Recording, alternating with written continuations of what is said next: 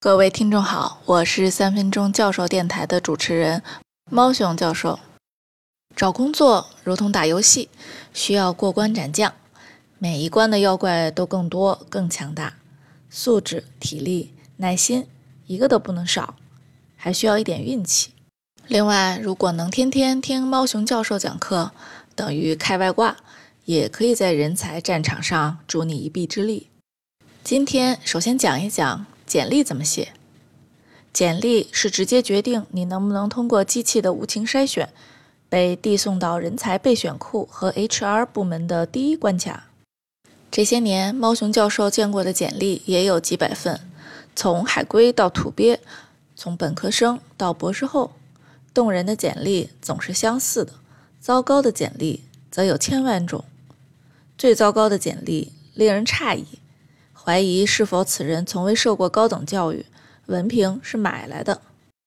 那么，一定务必绝不能犯的错误，包括出错、冗长以及生活照。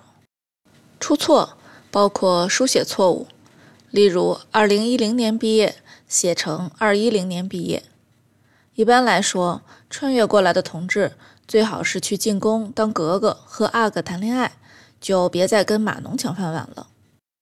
还有错别字的问题，令读者怀疑找工作的诚意以及基本的能力。如果简历都会写错，也就不能指望你工作中不犯错。冗长指的是简历一定要干净清爽，最好是 PDF 格式，中英文双份，均不超过一页。相信我，以你们二十来岁的人生，没有那么多惊天动地的大事件可以令人过目不忘。大部分的人除了读书、实习，并没有什么惊天动地之处。It's enough。没有人指望应聘者生出来就会七十二变。HR 关注的是学习速度和能力，对环境的快速适应以及良好的社交水平。也就是说，希望你是个潜力股。生活照是另一个让人啼笑皆非的状况。如果貌比奶茶，放一张清新的一寸素颜照也就够了。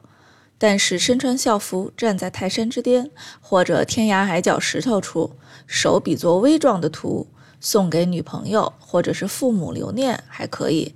给 HR 的话，恐怕只会降低对应聘者学术和专业素养的期待，还是能避则避吧。拍了这么多砖，下节课我们会谈一谈什么是好的简历。有任何问题，请联系猫熊教授。明天见。